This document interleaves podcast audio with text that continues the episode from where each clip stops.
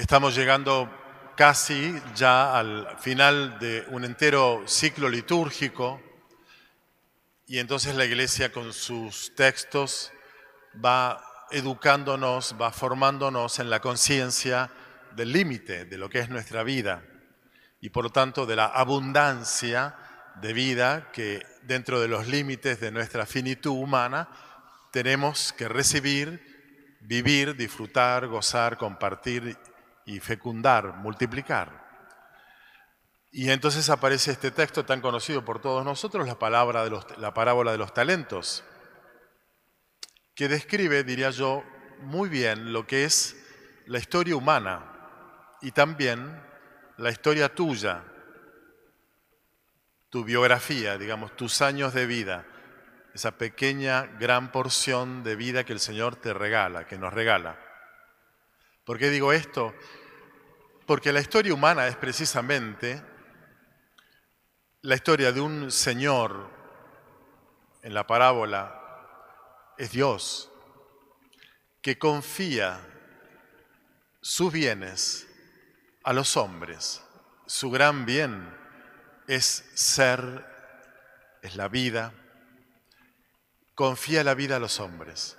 Les da vida a los hombres, a los seres humanos.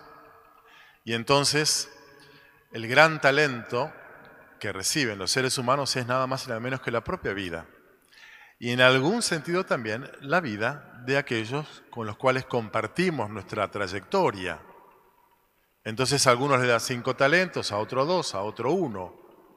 Hay personas que tienen una responsabilidad y un nivel de irradiación que va mucho más allá de, su propia vida. Me refiero a su familia, a aquellos a los cuales incide con el trabajo profesional, con la actividad voluntaria, vocacional. Bueno, cinco talentos. A otros les dio a lo mejor nada más que un talento. Tu, nivel de irradiación es pequeño, es lo doméstico, lo de cada día lo chiquito. Lo cierto es que Dios confía a los seres humanos la vida. Aquel texto tan lindo del libro del Eclesiastés en el Antiguo Testamento, Dios puso al hombre en manos de su propia libertad. Lo que él decida hacer, eso será. Por tanto, cuando Dios confía en el hombre, esa es la historia humana, la historia de la libertad. El hombre es libre para hacer lo que Dios le ha confiado ser y hacer. Y en la parábola aparece entonces reflejado en estos hombres que de un modo productivo han multiplicado el talento recibido. Cinco talentos, otros cinco, dos talentos, otros dos. Así se los devuelve al Señor cuando Él vuelve después de un largo viaje. Después de un largo tiempo, el tiempo de la historia, que siempre arriba a un fin, en este caso, estos hombres han vivido su libertad responsable en un sentido fecundo y creativo, porque únicamente desde la experiencia de la libertad ejercida responsablemente, uno puede ser fecundo y creativo. La historia humana en gran medida es la historia de la libertad humana, las culturas, todos los progresos, todas las manifestaciones científicas, culturales, sociales, desde el, no sé, el hombre de Neandertal, por decir, un hombre que me lo imagino con un palo eh, tratando de cazar algo para alimentarse, hasta el hombre actual. Una multiplicación del talento de la vida eh, formidable. La historia humana es la historia de la libertad que ha sido fecunda y creativa. Pero también en la parábola aparece el, tercer servidor, a quien la parábola lo trata con bastante crueldad, servidor malo y perezoso. Y al final servidor inútil. Hay en la historia humana malos, perezosos e inútiles, seres humanos. Este hombre enterró el talento, lo que ha recibido del Señor. Lo enterró por miedo. Y entonces, en la otra vereda de la historia humana, en la otra vereda de la libertad creativa y fecunda, está la humanidad que tiene miedo. El hombre, la mujer, temerosos. Y el miedo es una fuerza paralizante, bloquea la creatividad, anula la productividad. Y entonces hay que decir eh, completamente ahora que la historia humana es una historia de libertad creativa, fecunda, productiva, pero también es una historia de miedo, de parálisis, donde no hemos acrecentado el valor de la vida que hemos recibido. Y esto lo vemos a nivel, a ver, macro y, micro. Macro en el sentido de la historia humana, a nivel social, político, económico, sistemas de libertad creativa, donde la gente puede pensar, puede decidir, puede acordar, puede tener acuerdos de libertades, las sociedades democráticas, con libertad de comercio, de producción, de intercambio, donde las expresiones no solo políticas y, económico-comerciales, sino culturales, son muy creativas. Pero también tenemos regímenes totalitarios que niegan la libertad de sus ciudadanos, dictaduras que imponen miedo y que oscurecen, opacan la condición humana y que impiden que esa sociedad, regida por el miedo, pueda crecer, evolucionar, pueda eh, crecer económicamente, culturalmente, socialmente. El miedo siempre es una fuerza paralizante y aquellos que lo provocan y aquellos que manipulan desde el miedo lo saben, por eso lo hacen. Esto que puede ocurrir a nivel político, económico, social, también, porque somos humanos, puede ocurrir a nivel eclesial o eclesiástico. Y muchas personas, más bien de sectores liberales, ven a la iglesia como una fuerza o un poder paralizante, y paralizante por el miedo, por tantos dogmas y todo esto. Los dogmas de la iglesia son poquísimos y son enunciados de verdades esenciales que la iglesia acoge, que no inventa, que los recibe con humildad y con firmeza, los enseña. Poquísimos. Pero una cosa es el dogma de la iglesia y otra cosa es el dogmatismo o el hiperdogmatismo de convertir en dogma irreformable eh, verdades que son más coyunturales, que son históricas, que son culturales, por tanto son modificables. Y hay que reconocer que muchas veces en la iglesia se ha caído en ese autoritarismo paralizante de reglamentar todo, de prohibir todo, y la gente se siente bloqueada por el miedo a la condenación eterna porque el, padre tal dice tal cosa, entonces cuidado. Bueno, la iglesia pudo y puede, y lamentablemente podrás, algunos sectores de la iglesia, o miembros de la iglesia, o ministros, paralizar por el miedo a las personas impidiéndole su despliegue ético, eh, eh, personal, subjetivo. ¿Y esto qué ocurre? Entonces a nivel macro, social, político, económico, a nivel de la iglesia, puede ocurrir en el ámbito doméstico, más familiar, en los vínculos humanos, en la pareja y también en la relación con los hijos, entre el hombre y la mujer. Cuando un matrimonio eh, queda paralizado por el miedo se debe a la incapacidad que este hombre o que esta mujer tienen para vincularse. El, el, hombre, el varón, le tiene miedo a la mujer.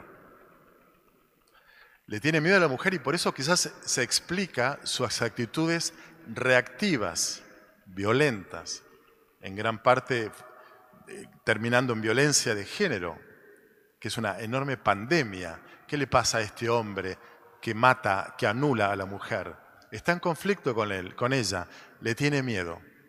No sabe qué hacer, no sabe cómo abordarla, no sabe cómo tratarla, acompañarla, entenderla. Porque reniega de su mujer, porque reniega de su lado femenino. Le tiene miedo el varón a su vulnerabilidad. Le tiene miedo a su pasividad, a necesitar de ella, a necesitar amor, cariño, sostén. Y para evitar quedar como un bebé sometido por el poder de su esposa, la agrede. La agrede y se convierte en violento, sobre todo cuando está en situación vulnerable. Y esto, esta actitud de temor frente a la mujer que genera conflictos en su relación con ella, es recíproco, es como especular, como un espejo. ella también le tiene miedo al varón. Y durante siglos y décadas, la mujer temerosa de enfrentar al, hombre se ha sometido a él.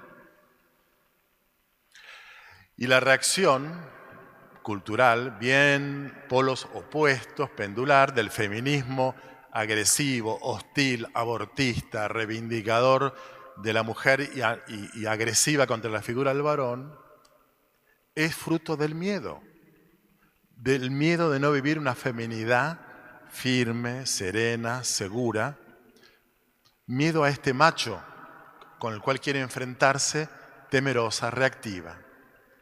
Por eso el gran fracaso del matrimonio actual, porque son décadas de no saber vivir en libertad creativa la relación entre el hombre y la mujer. Y por eso es, digamos que la consecuencia cultural de esto es que hoy los jóvenes tienen miedo a casarse. Y entonces formulan pactos de convivencia hasta nuevo aviso.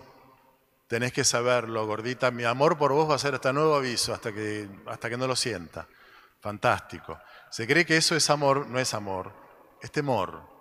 Bueno, el no matrimonio de la actualidad es fruto del temor. Es parálisis cultural. El matrimonio no está pudiendo evolucionar porque el hombre y la mujer no están pudiendo evolucionar hacia un nivel de relación más madura, más adulta, más recíproca, en mayor equidad, respetando las grandes diferencias entre un hombre y una mujer. Y este miedo que paraliza también se, proyecta en la convivencia familiar. Padres temerosos de poner límites a sus hijos, es decir, de criar a sus hijos, para poder no ser rechazados por sus hijos, cuestionados por sus hijos, no les ponen límites, haciéndose amigos de ellos y generando hijos sin padres, por ausencia física de verdadera por tantas horas de trabajo que impiden tener una relación más fluida con sus hijos, pero sobre todo por ausencia simbólica, donde los hijos no tienen un límite firme, sólido, convencido. Y entonces el defecto, la ausencia de crianza, provoca el exceso de terapia. Y hace falta más crianza para que haya menos terapia. Todos saben perfectamente que no soy hostil a las terapias, sino todo lo contrario, porque trabajo interdisciplinarmente con muchos terapeutas familiares, así que soy el primero en recomendar terapia, pero soy el primero en recomendar antes crianza que terapia, pero no por el miedo a ver, mi hijo no me va a querer si yo... Siempre el miedo será una fuerza paralizadora y entonces el miedo a la propia masculinidad, el miedo a la propia feminidad, el miedo a la propia paternidad genera gran parálisis y crisis y conflicto en la pareja y en la familia. Entonces fíjense cómo esta, esta parábola de los talentos, donde finalmente es Dios quien nos ha confiado la vida, mi vida de varón, tu vida de mujer, la vida de, eh, tuya como padre o madre, la vida de una nación, de una sociedad, la vida de la iglesia, podemos vivirla en libertad responsable, asumiendo el riesgo de la libertad creativa, o podemos vivirla con el miedo, con la parálisis. Y entonces no habrá evolución, no habrá crecimiento.